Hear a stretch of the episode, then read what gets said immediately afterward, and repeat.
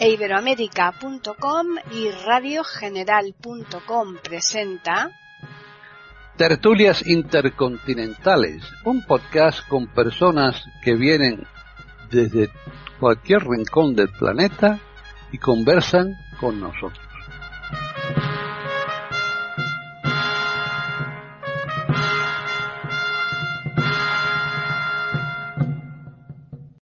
Bienvenidos otro día más a Tertulias Intercontinentales en iberoamérica.com. Soy Paqui Sánchez Galvarro. Estamos nuevamente en, alrededor de esta mesa los componentes de esta tertulia, de la tertulia de los lunes.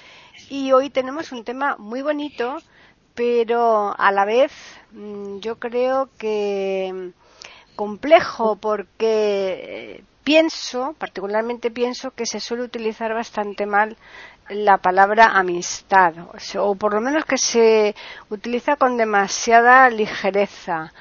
Pero bueno, los componentes eh, de nuestra tertulia, que son realmente personas muy, muy, muy cualificadas, como ya lo vienen demostrando semana tras semana, seguro que van a darle el punto adecuado y van a dejar eh, lo que es eh, la palabra amistad, porque vamos a hablar de esto, de la amistad, eh, lo, van a dejar bien, bien, bien definido. De momento vamos a saludarlos. En, en Italia está Devis Oneto. ¿Qué tal, Devis? Hola, muy buenas tardes a todos. Es un placer estar con vosotros, como siempre, y con los contertulios también. Y muchísimas gracias para la, para la invitación, por la invitación, Paqui. Muchísimas gracias.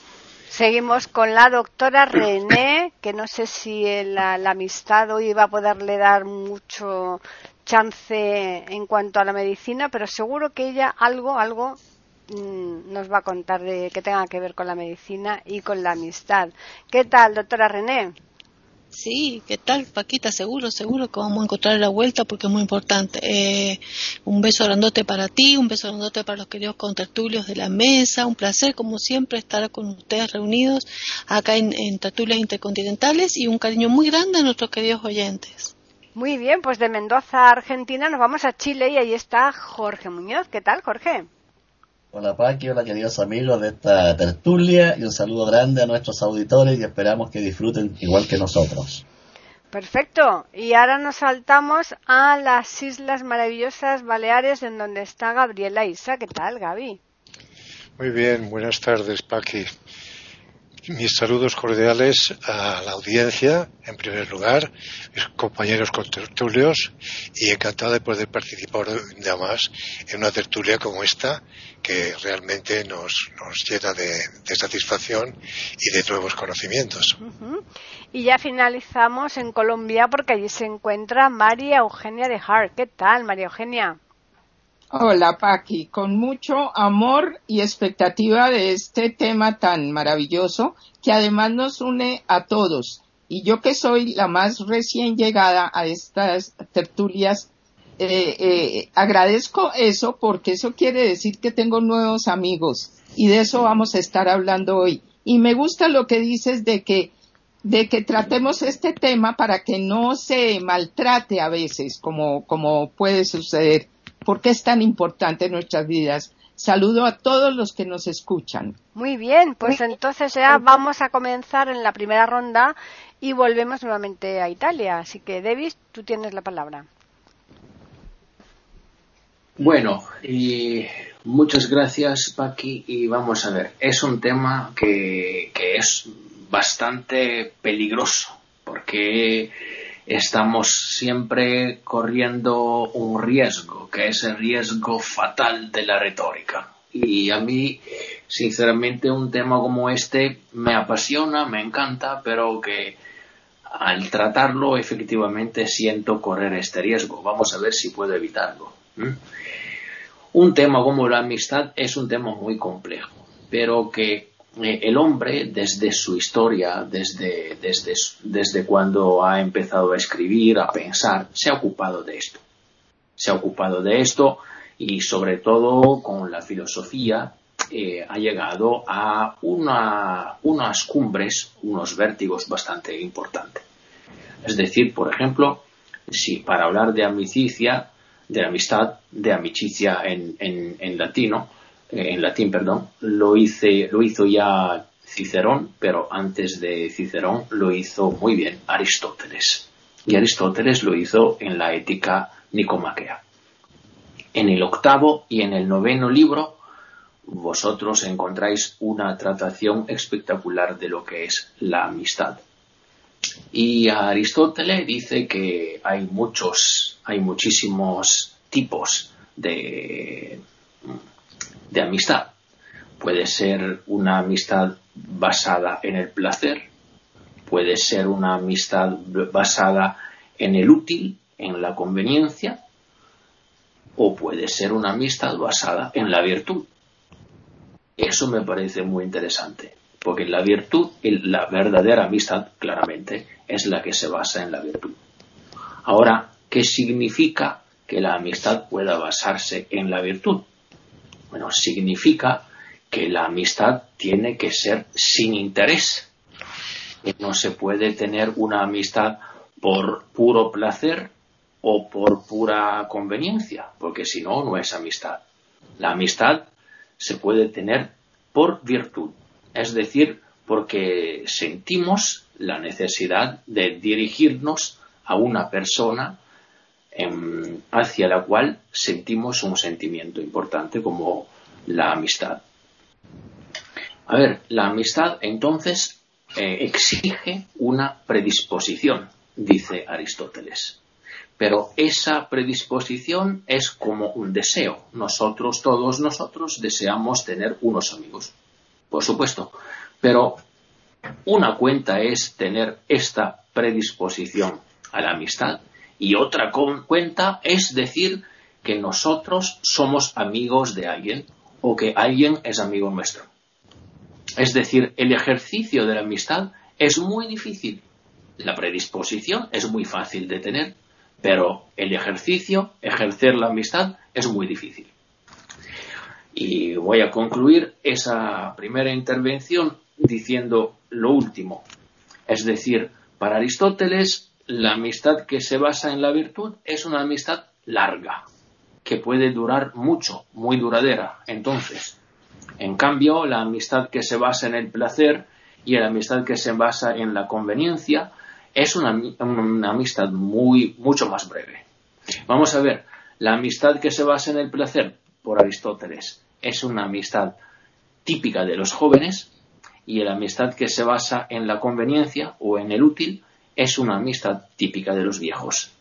Esas son reflexiones que me parecen muy interesantes. ¿eh? Y luego, si tenemos el tiempo, voy a profundizarla. De momento, cedo palabras. Muy bien, René.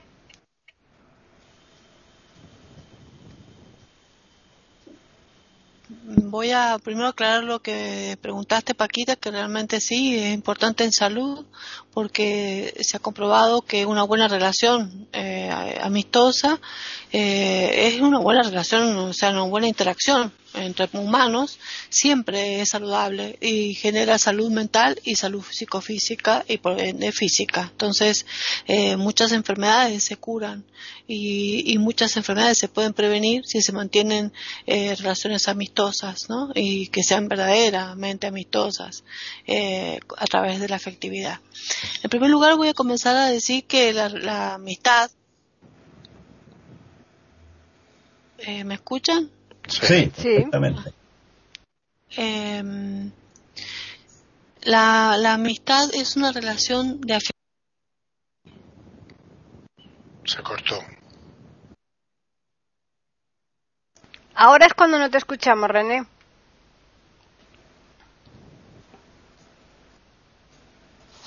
Hola. Hola, ¿me escuchas? Ahora sí, ahora sí. Va a tener que cortar esta parte para sí, no te preocupes, el control se corta y se activa solo. pues no te preocupes, pues si tienes problema no le des y ya está. Eh, empezamos, Empiezas tú ya desde donde tú... Eso, 3, 2, 1. La amistad es una relación muy importante porque tiene que ver con la afectividad, tiene que ver con el amor. Es una relación amorosa. Eh, acá eh, el amor tiene que entenderse, eh, sabemos que la definición de amor significa un estado de afectividad muy importante y que puede tener muchas connotaciones porque sabemos que está el amor eh, filial, el amor eh, que existe entre las parejas, el amor que existe a los animales, a la naturaleza, etcétera, etcétera. Pero lo importante es que las personas tienen que tener sentido de que el amor eh, en la amistad no tiene que tener una connotación, como dijo eh, Davis, eh, de interés, eh, ni tampoco de sexualidad. Por eso muchas personas dicen, yo no creo en la, en la, amistad entre un hombre y una mujer, porque siempre van a ver el lado sexual detrás. Eh, cuando hay realmente amistad, cuando el sentimiento de amistad es, verdadero, eh, hay, hay, otro, hay muchas virtudes. Tiene que basarse en virtudes eh, y tiene que, o valores. Esos valores son la solidaridad, son la empatía, la comprensión, la contención, eh, la, la ayuda mutua, em, el apoyo, eh, también este, el poder, eh, em, eh, digamos, estar siempre presente cuando esa persona, cuando ambas personas se necesitan. para eso hay que estar directamente en una situación de comprensión bien empática de lo que le pasa o le sucede al otro y debe educarse desde pequeño. Es muy importante que nosotros como padres sepamos educar y también la sociedad y los docentes sepan educar a los niños cómo ir generando y gestando el sentimiento de amistad.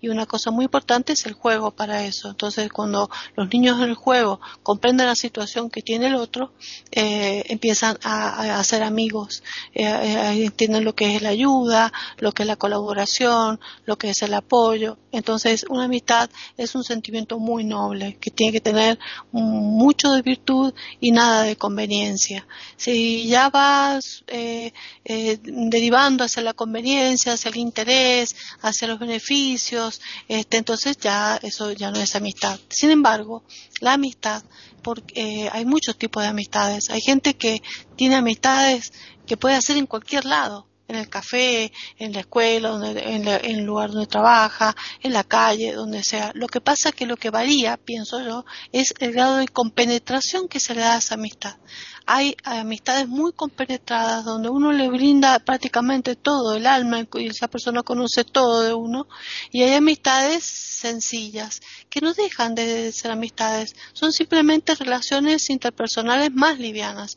De eso podemos profundizar más adelante pero no significa que no sean amistades y que tampoco tengan que no tengan virtud ni que tampoco no tengan sentimientos de solidaridad ni de comprensión ni de empatía. Simplemente no tienen compenetración no llegan a un estado profundo de, alma a alma o de. Creo que esa compenetración profunda, eh, prácticamente demasiado consustanciada, tiene que darse eh, eh, o no darse, y hay gente que nunca lo logra. Eso es lo triste. Y no necesariamente tiene que existir afuera.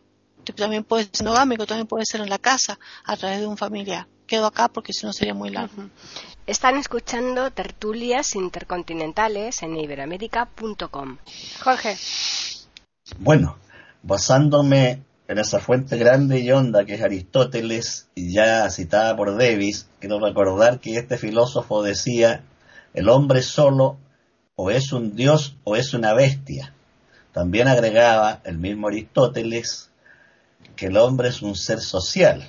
Esto significa que necesitamos unos de otros no solo para sobrevivir, sino también en el plano afectivo. El mismo Aristóteles lo refería a la amistad diciendo que es una relación de mutua benevolencia. Aquí me voy a detener en la expresión mutua, es decir, hay una trayectoria de ida y vuelta, de A a B y de B a A, una reciprocidad. La amistad, en mi opinión, requiere tres pilares para poder sostenerse. Sinceridad, confianza y equidad. Sinceridad porque ninguna relación relativamente seria podría fundarse sobre la mentira y el engaño. Por lo tanto, los amigos en una amistad verdadera necesitan de la verdad. Confianza porque no podría sostenerse dicha relación en la desconfianza, en la duda, en la incertidumbre de no saber si el otro es digno de que yo le cuente algo íntimo y el otro podrá pensar lo mismo respecto de mí. Y equidad porque tiene que haber cierta igualdad de derechos y deberes entre ambos, ambos miembros de la relación de amistad. Si uno solo se lleva la carga, el peso de esforzarse, de buscar al otro, de llamarlo, de ayudarlo, y el otro se deja querer, esa relación no es simétrica, no tiene equidad y va a fracasar. Por lo tanto, la amistad no es fácil de hallar y mantener. Ya David nos hablaba de los tres tipos de amistad según Aristóteles. Algunos dicen simplemente basada en la diversión, el interés y la virtud, la tercera. Y quiero detenerme en la expresión interés porque se puede malinterpretar con facilidad. Si dos personas están unidas por un interés común, la música, ahí la expresión interés no tiene ningún sentido negativo, al contrario, es altamente positivo ese interés. Hay algo en común que los une y sostiene esa relación. Y aquí voy a recordar una amistad muy famosa que se dio en Argentina y una destrucción de amistad muy famosa entre dos sujetos muy conocidos, Jorge Luis Borges y Ernesto Sábato. Se conocieron en su juventud y por un interés común, una pasión común la literatura, se relacionaron, pero posteriormente, por malos entendidos y los intereses políticos, se distanciaron.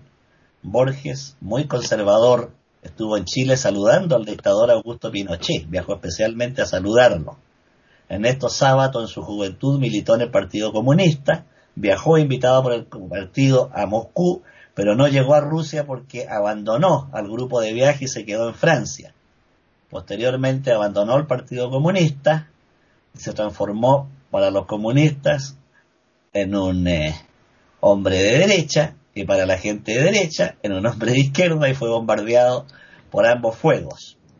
Más tarde, muchos años más tarde, un escritor y periodista argentino logró reunirlos, uno ya viejo, el otro maduro, en un conjunto de conversaciones que este periodista grabó y que dio lugar a un libro llamado Diálogos, Borges y Sábato.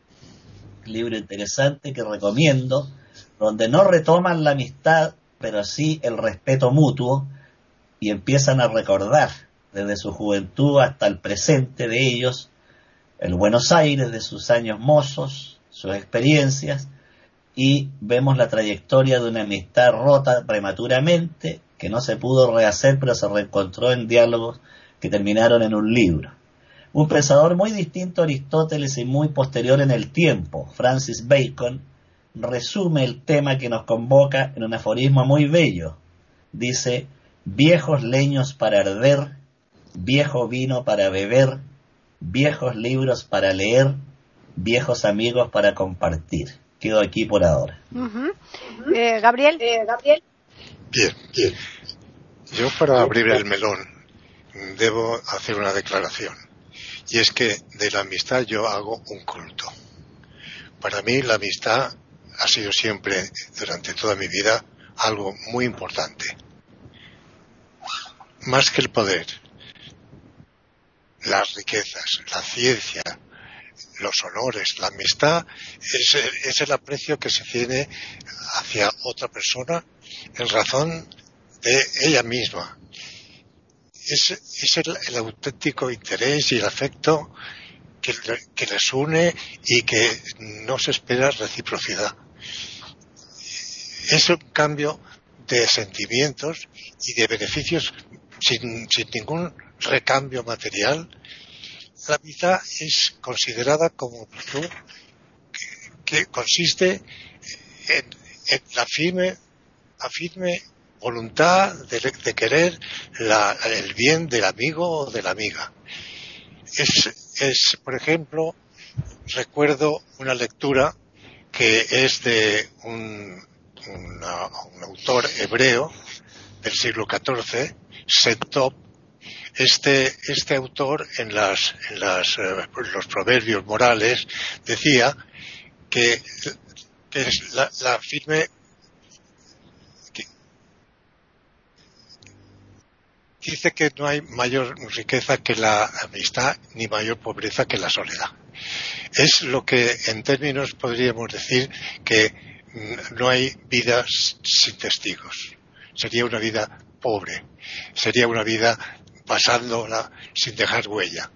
Para mí, como digo, la amistad ha sido y sigue siendo un estímulo y considero que soy realmente mm, privilegiado al contar con amigos desde mi más tierna infancia y los sigo conservando. Algunos quedamos. Ya somos todos muy mayores, pero tengo la, la satisfacción de que hemos tenido toda una vida juntos y hemos tenido la oportunidad de conocernos más y en distintas épocas, en distintas circunstancias. También mm, hago referencia a, nuestro a nuestro Aristóteles en sus eh, eh, la ética de Baricao. Este gran filósofo eh, nos dio ejemplo de lo que era la amistad y consagró en sus reflexiones y en sus libros algo que para el hombre es intrínsecamente necesaria, la amistad. Pero la amistad no se gana con halagos, ni se gana con lisonjas, ni con adoración. La amistad es mutua y la amistad se tiene, no se pide, se consigue. Y para conseguir la amistad hay que ir con los eh, antecedentes que ya nos han dado los compañeros, con el alma abierta y buscar en el bien del otro el bien propio y procurar el bien propio para el otro, para el otro compañero, para el otro amigo. Yo quisiera hacer una distinción clara entre lo que es eh, compañerismo y amistad, el amigo o el compañero. Siempre ha habido un poquito de eh, malentendido o no está bien aclarar los términos. ¿Qué es amigo y qué es compañero? Puedes tener muchos compañeros y entre esos compañeros ningún amigo. Y puedes tener muchos amigos y entre esos amigos tener un verdadero compañero. Esos son, a lo mejor, mm, no sé, eh, un rizar el rizo, pero realmente yo he considerado durante toda mi vida la diferencia de amigo y compañero. Para mí es casi más importante el compañerismo que la amistad en términos generales. El compañero te acompaña y te lleva consigo y tú vas con él. Es la compañera en el matrimonio o en las relaciones de amistad, los amigos y las amigas. Entonces se acompañan mutuamente y el término amigo ahí se divaga, se diluye como el humo. Yo creo más conveniente el empleo del compañero, como digo, porque es la compañía lo que sirve en momentos difíciles, en momentos que realmente necesitamos de, alguien que nos eh, acompañe y ese es el amigo o el compañero. Incluso en el libro del eclesiástico, el eclesiastés, se hace referencia a la amistad como algo virtuoso, algo necesario para el hombre y para la mujer. Cuando hablamos de hombre o mujer, hablamos del ser humano, como ente gregario que necesitamos los unos de los otros y normalmente se encuentra en la amistad, en la compañía de otro, pues ese complemento que precisa uno para seguir viviendo. Aquí me quedo. Muy bien. María Eugenia. Estaba simplemente primero haciendo las notas que siempre hago de todo lo que estoy escuchando porque para mí es un aprendizaje permanente. Y había pensado comenzar la parte mía. Yo hago música con una canción que le hice a los amigos. Y esta canción la hice porque quería hacer un reconocimiento ya en la parte muy personal de mi propia vida, de lo que había sido en las buenas y en las malas. Esto que yo llamo el bálsamo de la vida, que es la amistad, los amigos. El que a mí me entiende el alma con ojos del corazón, ese es el que es un amigo, más que hermano y siempre un don. No hay en la vida tesoro más grande que la amistad para sacarle uno al alma lo que tiene que plasmar. Sin doctores ni eruditos podemos todos vivir, pero en mundos sin amigos nadie puede subsistir. Doy gracias a mis amigos por su generosidad, porque ese es el apellido bendito de la amistad. Los amigos son testigos de nuestras noches y días. Son los que nos acompañan en las penas y alegrías. El que a mí me entiende el alma con ojos del corazón. Ese es el que es un amigo, más que hermano y siempre un don.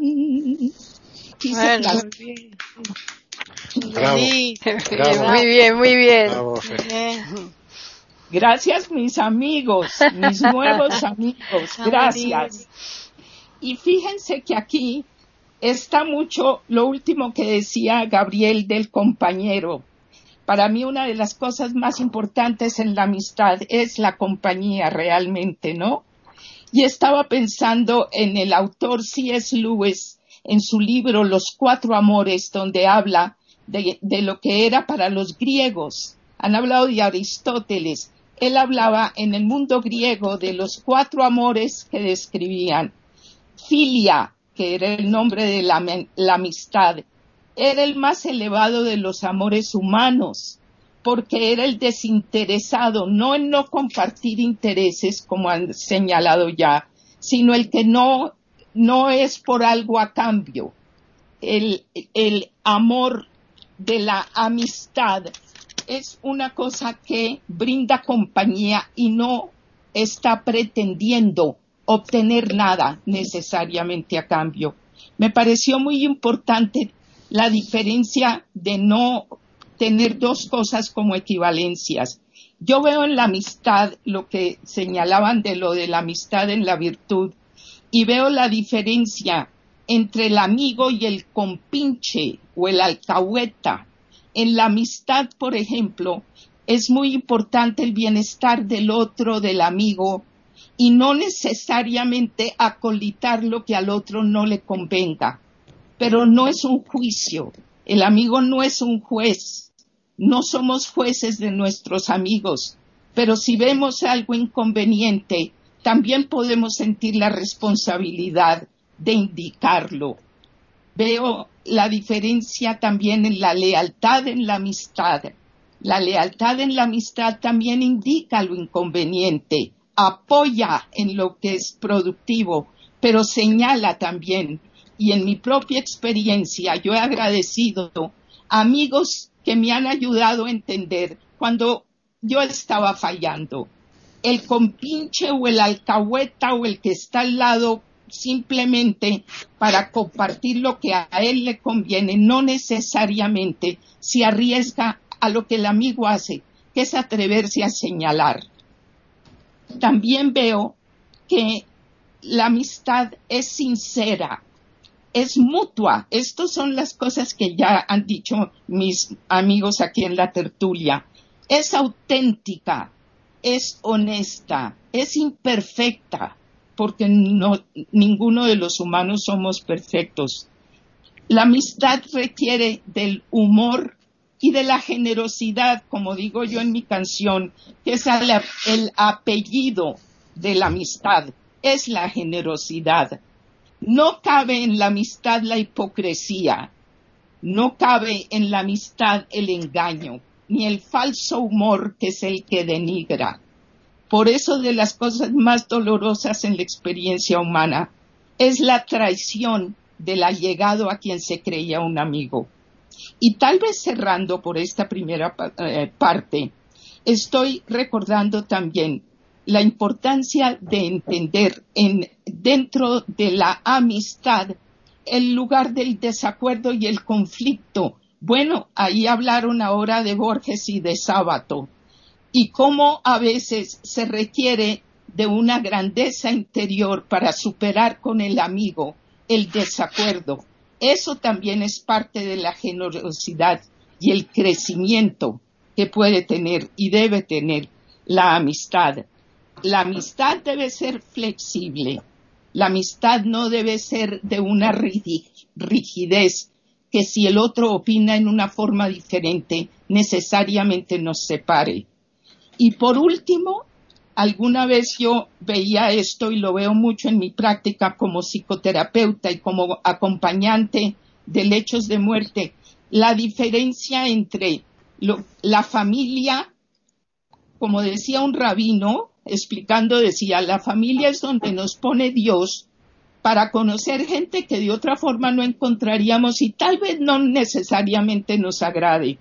Lo decía con mucho humor, pero es verdad que la amistad lo que representa son es la familia escogida. Y tal vez dejo por ahora bien, estos pensamientos. Están escuchando tertulias intercontinentales en iberoamérica.com. David. Bueno, eh, es un tema que va desarrollándose de una forma muy, muy interesante para mí. En este sentido, espero dar mi aporte a, esa, a, eso, a este análisis diciendo lo siguiente. Vamos a ver. Lo que significa filia, efectivamente, ya lo ha explicado perfectamente mm, María Eugenia y Jorge también pero que es una tensión hacia el otro y una, una tensión del otro hacia nosotros. Esa es la amistad. ¿Por qué estoy diciendo esto?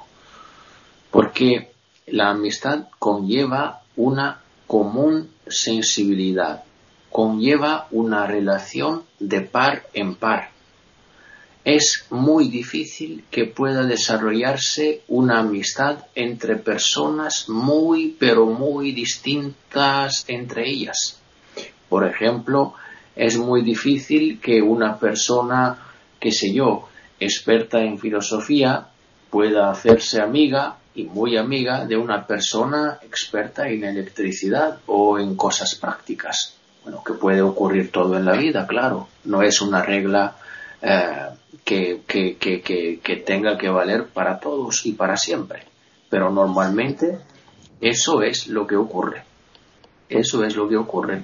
Que personas que tienen unos eh, intereses comunes, que pueden compartir unos intereses, unas cosas, unas asignaturas, una, un, un estudio o cosas de este tipo, puedan convertirse amigas de otras personas que tienen intereses muy similares.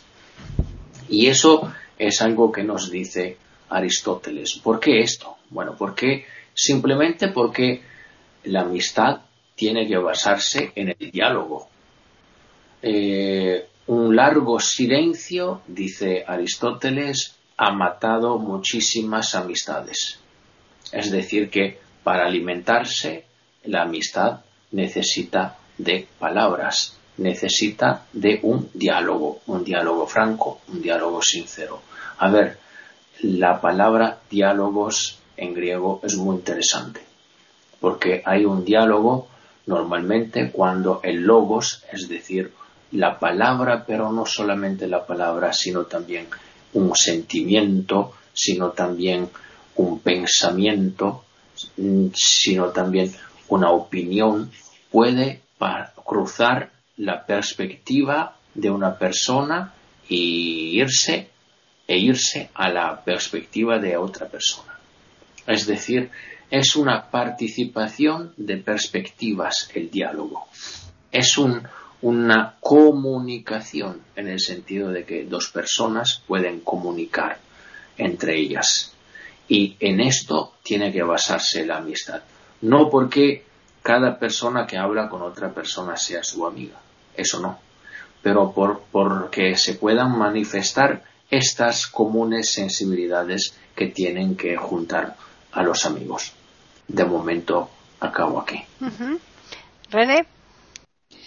Sí, me quedo pensando, bueno, reuniendo todo lo que han dicho todos, eh, digamos que, que ya lo dijimos al comienzo, ¿no? Que hablar de amistad no es tan sencillo y es algo bastante complejo.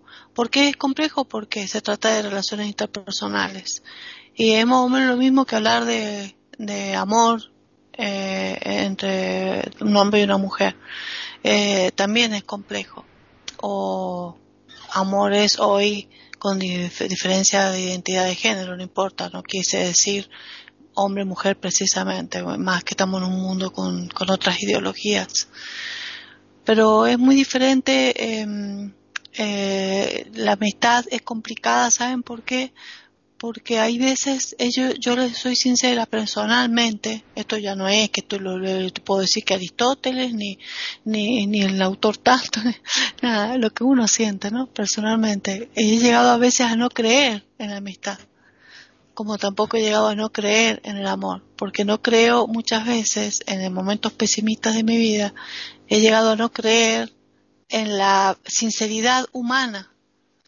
El ser humano es tan complicado que es raro encontrar humanos íntegros, que tengan los valores realmente eh, eh, plenos, sin egoísmos, sin este, incluyéndome, no estoy hablando de los demás, estoy hablando también yo, porque muchas veces uno en la vida actúa espontáneamente de una manera que después se autonaliza y para eso está el examen de conciencia, ¿no? De decir, ¿por qué hice esto? ¿Por qué hice aquello? ¿Por qué me comporté así si no es lo que yo deseo de mí?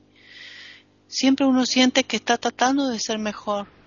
No es que uno esté cursando el tránsito de esta vida ya teniéndolo todo, el, teniendo el conocimiento pleno y absoluto de decir yo soy perfecta, yo soy lo mejor, yo tengo todo muy claro, yo sé que la amistad es así, el amor es así, con las personas hay que ser así, yo obro bien día a día y me levanto y me acuesto, eh, me levanto en la mañana sabiendo todo y me acuesto con la conciencia perfectamente tranquila porque obré a la perfección. Yo no creo que nadie eh, haga eso en su vida y si lo hace es porque es muy eh, autosuficiente, si lo cree así o tiene sentimientos de omnipotencia. Yo creo que todos erramos, todos caminamos y nos equivocamos. Eh, en las relaciones interpersonales nos equivocamos. Entonces, siempre va a primar ese amor propio. No sé si por instinto de conservación, no sé si porque, pero el ego es muy importante, es muy fuerte y es muy poderoso. Entonces, primero estoy yo y después están los demás. Es muy raro que el ser humano eh, piense que primero está el otro y después está uno. Eh, eso tendría que ser santo. No lo conozco. Yo, por lo menos yo, con mi edad, nunca lo he visto. Siempre he visto que primero está el otro, primero, y después lo que le sobra, lo que le sobra, lo que puede dar, lo que su capacidad de dar está, unos más, otros menos, otros nada, por supuesto, eh, lo van a brindar a sus amigos. Entonces, me he pasado año tras año, año tras año, tanto en la infancia como en mi adolescencia, como en mi vida de profesional, como en mi vida de estudiante, como en mi vida de ciega, eh, haciendo amistades y perdiéndolas, haciendo amistades y perdiéndolas, entregando mucho a muchas personas y perdiéndolo después. Y después arrepintiéndome de, haber, haberme brindado tanto al llegar al punto de la desconfianza. Y aún una amiga que sigo conservando eh, desde la infancia, eh, por ahí mm, durante distintas etapas de la vida de mis hijos, que ya tienen más de 30 años, me preguntan, ¿por qué seguís siendo amigo de fulano? Si te hace esto, esto, esto, ¿por qué si siempre te estás quejando de esto, esto y esto? Ah, no lo sé. Entonces uno empieza a pensar que cuando los vínculos son muy largos en la vida, cuando los vínculos con determinadas personas eh, van pasando prácticamente todo en la vida de uno, o sea, la infancia, la adolescencia, la madurez, la adultez y ya la senectud con uno la van acompañando y uno sigue al lado de esa persona, no sabe por qué, y esa persona sabe todo de uno y uno sabe todo de esa persona, le sabe sus zonas, sus errores, sus falencias, sus egoísmos, y termina aceptándolo tal cual. Y sabe y espera de esa persona que va a reaccionar así. Eh, ya no es sorpresa que reaccione de esa manera. Ya nada lo sorprende a uno, porque sabe sus egoísmos, sus errores, sus falencias, como también sabe la otra persona de mí ciertas cosas. Entonces, que también tiene uno, ¿no? Eh, la falta de colaboración en determinados momentos porque uno no se siente capaz, o estados depresivos, o no poder manejar situaciones personales que los otros de otro punto de vista objetivo no entienden por qué. Entonces, cuando ya en la amistad, tantas cosas dijeron ustedes acá muy interesantes, como por ejemplo, el amigo no cuestiona, el amigo no critica, el amigo no está para juzgar, pero sin embargo los amigos sí a veces deben juzgar, porque a veces juzgan y hacen reaccionar a ese otro amigo, o sea, lo hacen reaccionar, le hacen ver cosas que por sí mismos no, no lo pueden ver. Y sobre todo si están viendo que el amigo está cayendo. Entonces, no todo el mundo es tan amplio, tan amoroso y tan pleno y tan excelso espiritualmente como para poder levantar un amigo del fango. Y más ahora, con este mundo actual, donde se habla de las amistades tóxicas. No te juntes con personas depresivas, no te juntes con aquellas personas que, que, se reinciden en sus estados depresivos. Eh, cuidado con lo que te digan muchas cosas que son negativas porque son personas tóxicas. Esas personas pueden llegar a eh, darte eh, cuestiones, darte situaciones eh, nocivas para tu estado anímico. Entonces, trata de buscar música, gente buena, gente positiva, gente alegre. Entonces, sí, nada más, termino acá. Entonces, es cuestionable y es complejo, como dijo David al comienzo, es complejo. Jorge. En un libro que leí hace muchos años, un psicólogo que participaba en un proyecto científico tenía que viajar al Tíbet para entrevistarse con el Dalai Lama y otros monjes tibetanos. Y aprovechó de llevar a su hija que quería conocer al Dalai Lama. Esto lo cuenta el autor del texto. La chica era joven y se iba a casar y tenía dudas. Y quería plantearle el tema al Dalai Lama. Y le dijo que se iba a casar y que tenía dudas. Entonces el Dalai Lama le dio una respuesta muy sensata y sencilla. Le dijo, no olvides nunca que te vas a casar con una realidad, no con una idealidad. Es decir, debemos aceptar al otro no solo con sus virtudes, sino también con sus defectos, con sus luces y sombras. Cuando uno busca un amigo no puede buscar un santo, en eso discrepo de René. Algo así sería absurdo, sería inhumano, yo no puedo exigirle al otro santidad, eso sería un gigantesco egoísmo de mi parte, porque yo no lo soy. Y partimos diciendo que la relación de amistad debe tener equidad, simetría, igualdad de derechos y deberes. Por lo tanto, ¿por qué le exigiré al otro una exactitud que yo mismo no tengo? Eso sería profundamente injusto. Quiero ahora plantear algunas preguntas que surgen a propósito de la amistad. ¿Es igual la amistad en distintas geografías y culturas? ¿Los amigos se relacionan igual en Sicilia, Ucrania y Buenos Aires? ¿Cómo influye la cultura local, la educación, la enseñanza que ha tenido cada sujeto en la relación de amistad? ¿Era igual la amistad en la Grecia clásica que en la Grecia de hoy día? Sería interesante estudiar estos temas.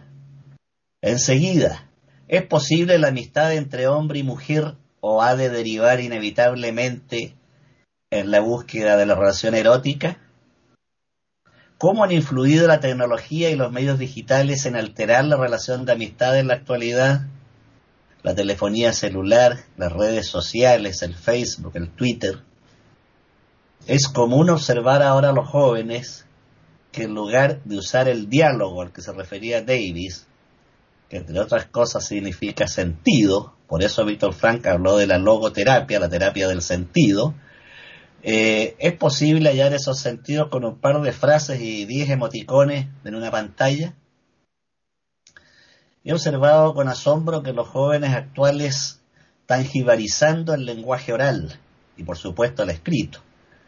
Dos, tres palabras y tres monos que completan la frase aquí en Chile le llaman emoticones, no sé cómo será en otras latitudes.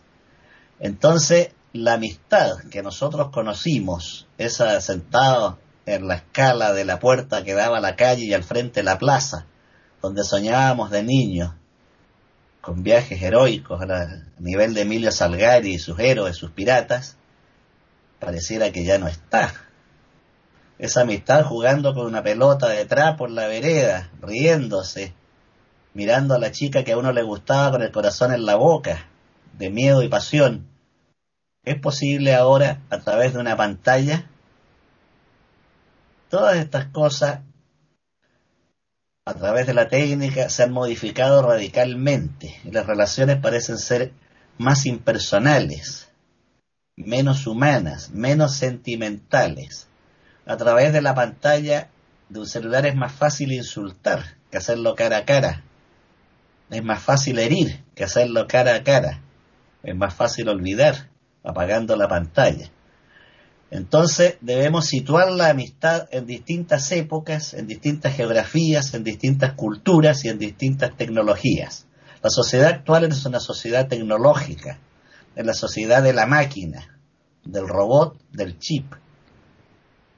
Esto achica al ser humano y lo aísla. Hay jóvenes que pasan del mes una cantidad enorme de horas frente a una pantalla de espalda al padre, la madre y los hermanos. El diálogo al interior de la familia también se ha modificado sustancialmente. La gente está almorzando y varios con el celular en la mano. Por lo tanto, la conversación, esa conversación impregnada de afecto e intenciones, de bromas, de humor, ha ido desapareciendo de la mesa. Aquí la educación y la escuela, a la cual hemos vuelto tantas veces en estas tertulias, debiera enseñar a retomar el diálogo, la tertulia.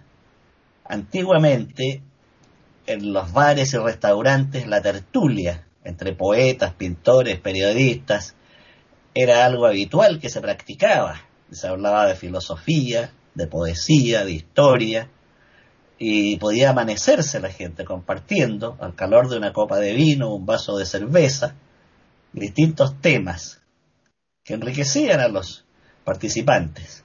Todo eso ha desaparecido. Ahora se va a una discoteca donde saltan como enajenados con una música, un volumen que llega a romper los tímpanos, donde es imposible hablarse porque los golpeteos de la batería y las brutalidades electrónicas impiden escuchar al otro. De modo que sería interesante también ver cómo ha cambiado la amistad a través del tiempo y cómo la tecnología se ha introducido en la psique con cosas maravillosas, no lo niego, esta tertulia la tenemos gracias a la tecnología.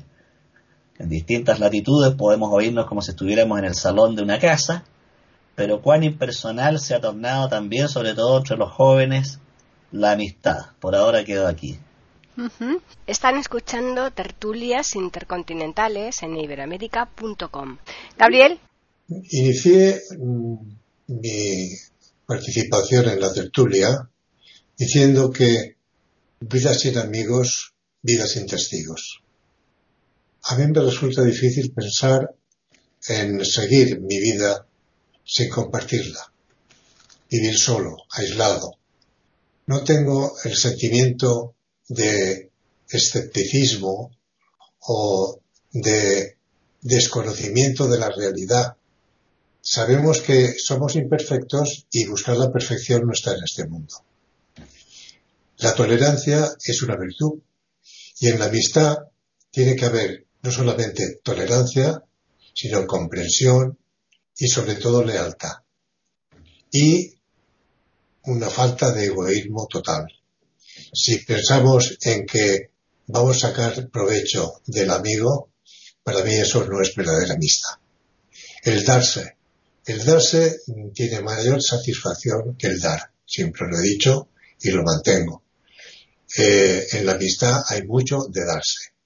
incluso en momentos difíciles es cuando realmente se conoce la lealtad y la, la, la, la realidad de la amistad cuando consideras los amigos a tu alrededor. No todos sienten lo mismo hacia ti, pero en los momentos de necesidad es cuando realmente se ven los verdaderos amigos. En un duelo, en una pérdida de visión, como me ocurrió a mí, por ejemplo, en ese momento desaparecieron de mi vida los que yo creí que eran amigos. Entonces pude saber con certitud, con certeza, quiénes eran realmente amigos y quiénes se llamaban amigos, pero no lo eran. La, amistad. Mm, Jorge ha establecido una serie de preguntas que también me las hice yo en su momento. Y son difíciles de contestar, porque la amistad es frágil como un jarrón chino. Eh, la amistad, como jarrón chino, se cae, se rompe y puedes recomponer las piezas, pero siempre quedan huellas. La verdadera amistad no deja huellas. La verdadera amistad puedes mm, no estar de acuerdo con el amigo, el amigo aceptar tus puntos de vista, discutirlos, hablarlos y no con eso romper la amistad. Se puede tener incluso ideologías distintas y ser buenos amigos. ¿Por qué? Porque la amistad es un concepto y lo que dice también Jorge, de qué forma en otras culturas se ve la amistad. Para mí depende del concepto de amistad que se tenga. ¿Cuál es el concepto de amistad para mí? Es lo que hemos hablado durante toda esta tertulia y yo he mantenido. El sentirte acompañado, el sentir que aquella persona comulga, por decirlo así, hay una comunión de ideas, de sentimientos, de, deseos, de gustos. Y también otra pregunta que me hago yo y veo tan difícil de contestar como uno se la, plantea, la amistad entre mujer y hombre. Es difícil. La línea es muy, muy, sutil, muy sutil. ¿Por qué? Porque el sentimiento también está en la sexualidad y el que es hombre y, y, y la mujer pues siente por el amigo y en este caso por la amiga, además de todos los sentimientos que se pueda tener por un amigo varón, pues el hecho de que sea mujer. La mujer tiene una sensibilidad, tiene una, una, unas cualidades mm, superiores al hombre y el hombre se puede apoyar en eso y tener una amistad verdadera, no cabe duda. Yo tengo verdaderas amigas y no por eso he llegado a pensar en, ningún tipo de, de, intercambio sexual. Ahora bien, reconozco que a veces se sobrepasa esa línea casi casi sutil sin darte cuenta. En la amistad, pues hay muchas variantes, como vemos. Hay amistades perversas, hay amistades eh, tóxicas, hay amistades, eh, bueno, si, si hiciéramos un catálogo de amistades, estaríamos toda la tarde. Ahora bien, la verdadera amistad, que es lo que aquí se pretende o lo que yo pretendo con la tertulia, es aquella persona, el amigo, la amiga, que te comprende, que te necesita, que te ayuda y que es correspondido exactamente con la misma moneda. Es una unión entre dos personas que se entienden, que se necesitan y que hacen el camino juntos. María Eugenia. Bueno, en primer lugar, creo que es muy importante aclarar algunas cosas. Cuando estamos hablando de amor, tenemos que entender el amor de la madurez, el, el amor de la seriedad. En ese sentido, como lo ha expresado mucho un autor que es Rollo May, explica mucho el amor en su seriedad. Es, incluye la emoción y el sentimiento pero ni la emoción ni el sentimiento son lo más importante. Lo más importante en el amor es una decisión en la voluntad. Por supuesto que en una auténtica amistad estamos todos como que subrayando mucho la, la autenticidad en la amistad. En ese sentido, por supuesto que juzgar a veces es importante, es necesario. Hay un dicho en Colombia que es terriblemente negativo, que es uno con los de uno con la razón o sin ella. Eso es un absurdo si lo que implica es que yo con mi amigo voy a estar así él haya cometido los horrores. Yo no digo nada. Eso no es responsabilidad. Yo creo que la amistad, eh, que es una forma de amor, conlleva la responsabilidad. No somos jueces de nuestros amigos, eso no puede ser la característica primordial, pero en la responsabilidad en cualquier forma de amor tiene que entenderse que hay momentos donde es imperativo manifestar una visión crítica, porque eso también es una función del amor. Eso por una parte. Estaba yo pensando también, y con lo que estaba diciendo ahora Gabriel, me lo hizo pensar todavía más, una forma de uno saber quiénes son mis amigos, es con quién cuento, sobre todo en las partes más duras de la vida, en las caídas, en los fracasos. En el éxito, en el triunfo, las personas suelen estar acompañadas de miles de, otros, de multitudes, pero es en la dificultad, es en, la, en el fracaso y es en la caída donde realmente se pueden contar con, y a veces con los dedos de una mano, quiénes son los amigos. A veces serán más, pero no suele ser una multitud. Esa compañía tan importante de la que habla Gabriel, la hemos sentido tal vez todos. Hablo muy personalmente por mí.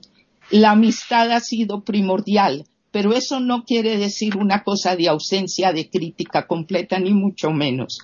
Hay algo importantísimo para mí en la amistad, que es la compasión, que, que no tiene nada que ver con la lástima. La lástima humilla. La compasión dignifica siempre. Y yo digo, la compasión es el nombre del amor frente al sufrimiento. Y esa para mí ha sido una de las características de la amistad, que espero yo también haberle brindado a quienes me consideran su amiga. La compasión va con la comprensión, tratar de entender. La diferencia entre el amigo y el compinche o alcahueta es justamente que al alcahueta no le importa lo que le pase al amigo cuando está incurriendo en un error. Y no se va a tomar la molestia de tal vez tener un momento menos grato, pero si hay que señalar algo, habría que hacerlo y no lo hace.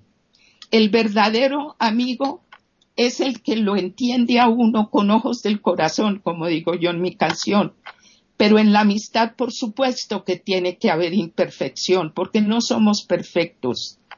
La perfección, decía alguien, no atañe a lo humano. Y cada vez que se ofrece, detrás está el terrible rostro de la soberbia. La amistad entiende la imperfección, por eso necesita tener humor y flexibilidad. En la amistad puede caber el conflicto, porque en toda proximidad se presentan momentos difíciles, disyuntivas. La amistad por eso se caracteriza por ser generosa. Y tal vez lo último que yo diría es, en mi experiencia en psicoterapia sistémica, en la, en la eh, terapia de pareja, por ejemplo, aprendemos mucho. La pareja, en la pareja prima el eros que da lugar al erotismo y la amistad, y hay muchas otras cosas, pero son como los dos ingredientes primordiales. Y sin embargo, es más importante en la salud de pareja a través del tiempo la amistad que el erotismo. No estoy de ninguna manera minimizando la importancia del erotismo, que es un maravilloso ingrediente de, la vida y de la sexualidad humana porque es, trasciende solo lo reproductivo. Pero es todavía más importante en una pareja la amistad. Y eso se ve mucho en momentos de enfermedad de alguno de los dos, de discapacidad por alguna razón que sea, de dificultad. La amistad es esencial en la salud de pareja, en la salud de todas las relaciones también pero sobre todo entre iguales, como se puede ser la pareja. Entonces, por último, y ya cerrando, es, también veo yo que con el paso de los años, están amigos que tenemos desde toda la vida, esos testigos de los que está hablando Gabriel, que son testigos de nuestras vidas. También he aprendido la importancia de mantener con los años una mente abierta y a veces aproximarse a personas que uno jamás pensaría que podrían ser amigos y poder ser amigos ellos. Por último, entonces, ya he hecho esto dos veces, pero aquí sí cierro. Me estoy acordando mucho de una hermosa película que se llama El beso de la mujer araña, donde se encuentran presos simultáneamente un eh, eh, hombre de una eh, pensamiento ideológico de extrema política y otro hombre que es, tiene toda suerte de complejidades en su sexualidad. Y ese encierro los convierte en personas cercanas, con amor y con amistad. Simplemente lo digo para que nos acordemos que no nos metamos en jaulas de rigidez por los años y a veces abrirle la puerta a algo distinto nos presenta, por ejemplo, amigos inesperados. Bien. Con eso Bien. Eh, vamos a hacerlo a modo ya de resumen, pero muy deprisita, no de cinco minutos, porque no nos alcanza el tiempo. Así que comenzamos ya con Davis. Bueno, eh, vamos a acabar con, con, ese tema. Voy a acabar con lo que dije antes, diciendo simplemente una cosa bastante sencilla. Es decir, yo no sé si pueda ser un amigo verdadero o no verdadero. Lo que cuenta verdaderamente, y perdón, valga la, la redundancia, es que mm, los amigos están a tu lado y en cada, en cada momento de tu vida. Y no sé si pueden juzgar o si no juzgan, no es un problema. El problema es la presencia. No hay amistad sin presencia. Y la presencia es algo que en los momentos difíciles de la vida es muy apreciado. Y acabo aquí. Muchas gracias. René. Sí, eh, coincido también con David en ese aspecto. Realmente es muy importante que los amigos estén presentes, eh, que estén en las situaciones complejas y en las situaciones alegres de uno, pero que estén cuando uno se lo necesita. Eh, me encantó lo que dijo, rescato lo que dijo mm, este María Eugenia con respecto a la que es muy importante, la compasión, porque eso es eh, muy, muy digno y, eh, comprender la situación que está viviendo eh, la, persona amiga y acompañarla en esa situación con esa presencia que hemos hablado, me parece maravilloso.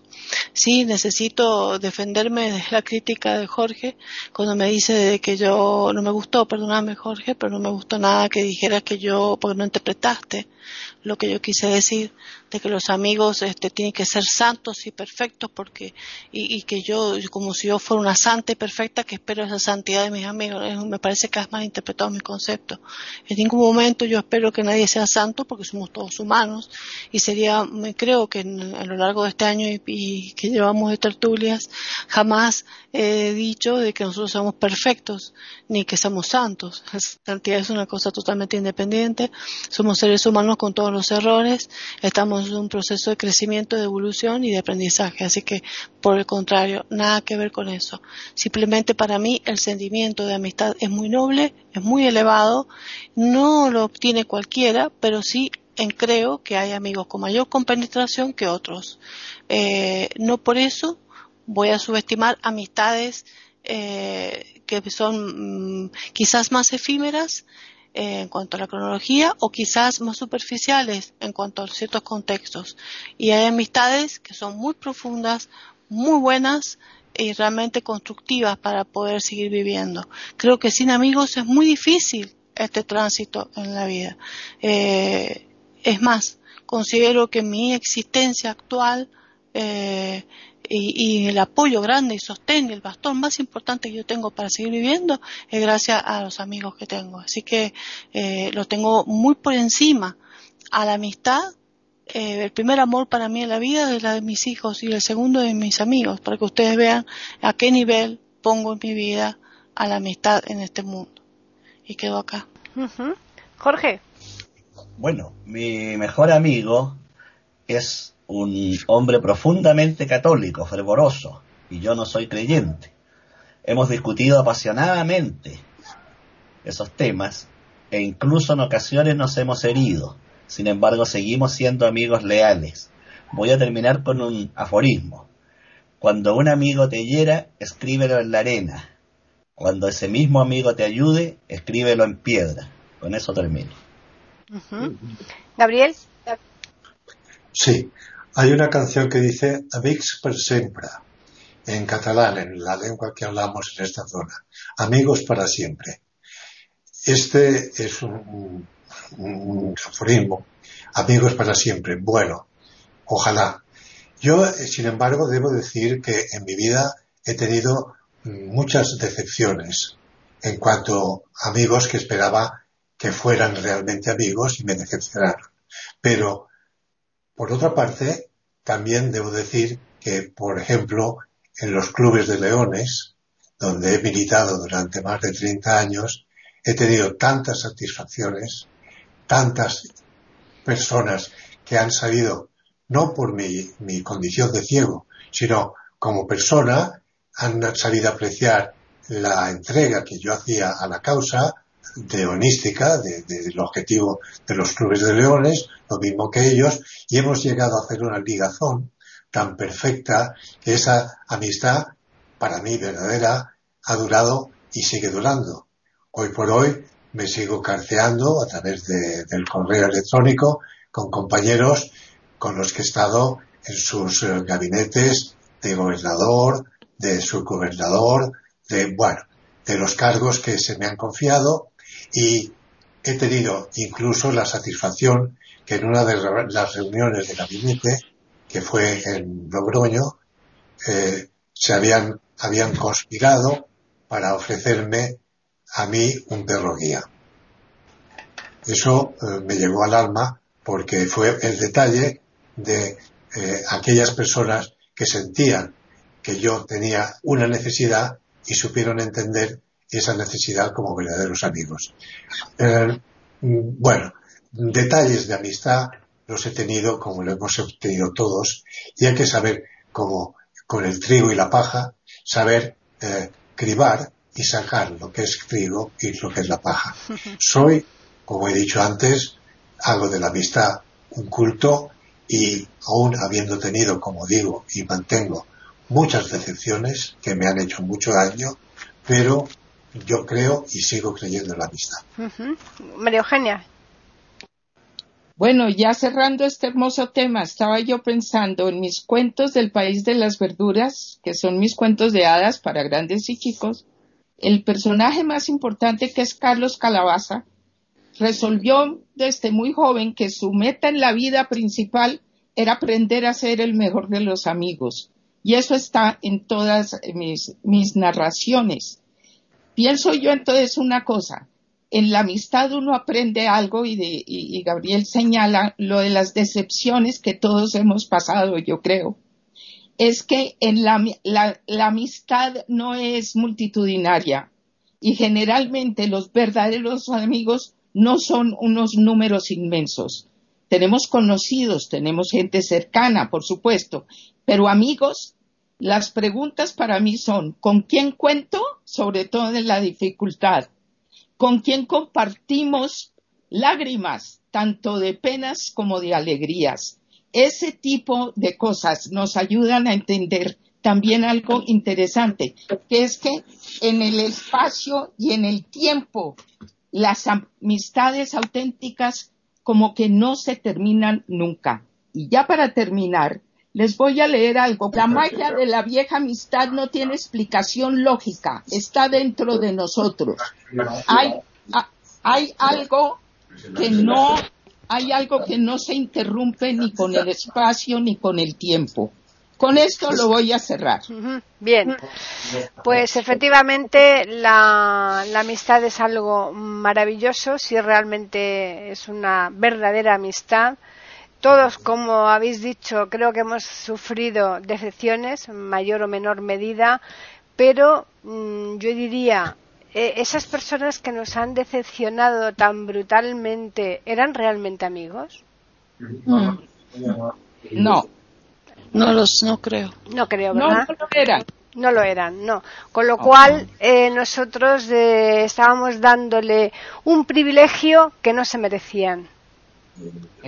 Por eso duele tanto. Eh, vamos a recordar antes de finalizar esta tertulia donde nos pueden escribir los oyentes, que es el correo tertulias arroba y el Twitter que es eiberoamérica con las iniciales E, I y la A de América en mayúsculas. Eh, como habéis dicho, para mí es una tertulia, vamos, muy, muy interesante, me ha, me ha encantado y esperamos que a los oyentes también les haya gustado cuando la escuchen. Así que nada, recordarles que la próxima semana volveremos aquí en iberoamérica.com para ofrecerles una nueva tertulia intercontinental.